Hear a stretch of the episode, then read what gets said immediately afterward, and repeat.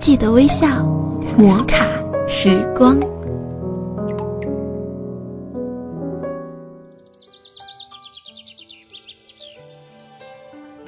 嗨，亲爱的听众朋友们，今天你过得好吗？喜马拉雅枕边风电台欢迎您微笑收听摩卡时光，我是你们的老朋友小铁。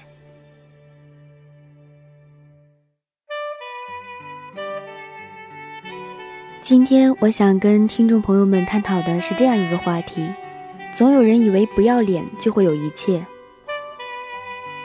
其实我们都说凡事都要有个度，真的是这样的。以前看过一篇文章，说玻璃心的孩子没有未来。看到作者被一堆人骂过，只是因为文章里面说做人不能不要脸，但不能太要脸。于是就有的人断章取义，说作者不要脸。腐朽的价值观，扭曲的价值取向，以为有钱就有一切，什么什么的。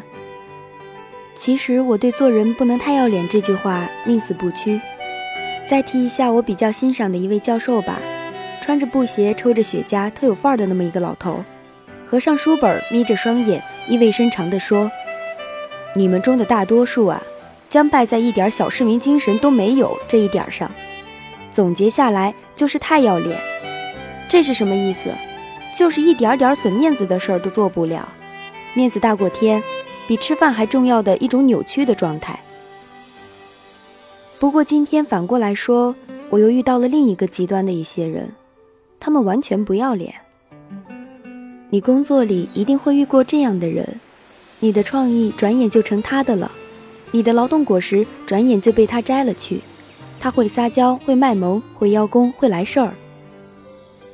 会把你的东西动动他的脑子，微调一下，变成自己的，转脸还能拿着你曾经说过的话去接受个采访什么的，这也就算了。最恐怖的是，他还可以跟你做朋友，然后你只能吃个哑巴亏。人家媚眼一抛，谁证明这是你的主意啊？明明是我的，你多心了。走，咱们吃个饭去。你还会遇到这样的人，摆出一副大家好哥们儿、好姐们儿的样子，但是交往中你会发现，特别是工作交往中，他们所有的方案都是完全利己的，利用朋友关系让你毫无保留的把利益给他，损失留给自己，然后挥挥手帕，大家好朋友，下次继续哦。总会有这样的人，自己做太麻烦，抄吧，偷吧，再不济就抢吧。李宗吾的厚黑学被很多中老年大爷奉为神书，用来解释自己官场、商场、情场各种场的不得意，然后意味深长地教育下一代：要厚黑呀！在中国，你不皮厚心黑怎么成事儿？没错，不皮厚心黑者的确无以成大事儿，但大爷们不免理解的浅薄了，而上面的两种人压根儿就没有理解。成事儿者，第一要素。是牛逼，第二要素是坚持，在第二要素里可能需要一些厚黑，在遇到困境的时候，遇到变态的时候，遇到过不去只能绕着走的时候，需要厚黑一点儿，该违法就违那么一下，该低头就低那么一下，那是为了终极目标的实现手段而已。然而，把不要脸当成自己行事原则的人，注定了他无法专注于做事儿，而太过专注于坑人。人的精力是有限的，如果他的精力有十分，那么七分放在怎么坑别人身上，只有三分放在做事儿上。这样的人，终究只是一只刨地洞的老鼠，能恶心到你，却打不败你。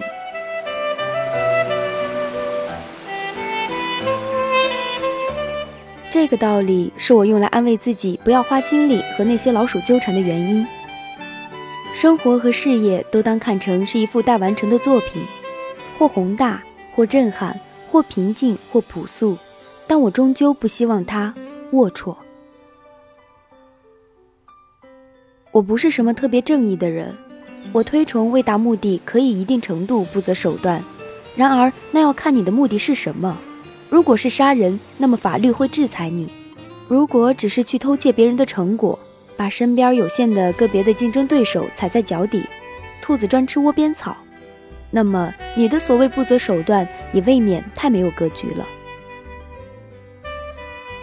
我始终认为，人应该八分精力放在专注于自己的进步和手上的工作，留两分心机把自己的工作盖上自己的戳印推销出去，并且防着那些处处给你下套的小人即可。在这两分上，再怎么厚黑都不为过。但在那八分上，请用踏实和勤劳取代一切算计和投机取巧，骗得了别人，骗不了上帝。这样做是很开心不吃亏的。一来你可以自己做而不用偷，二来做出东西的本事总是自己的。他偷得了你的作业本，却偷不走你的心算大招。那么长久而言，小人终究是过客，而你终究不可取代。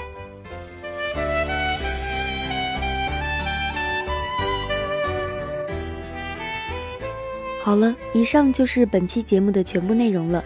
如果你喜欢我的话呢，可以搜索“侧耳倾听小铁”关注我，也可以加我的 QQ 听友群三幺幺幺三零五幺四。感谢你的收听，我们下期再见吧，拜拜。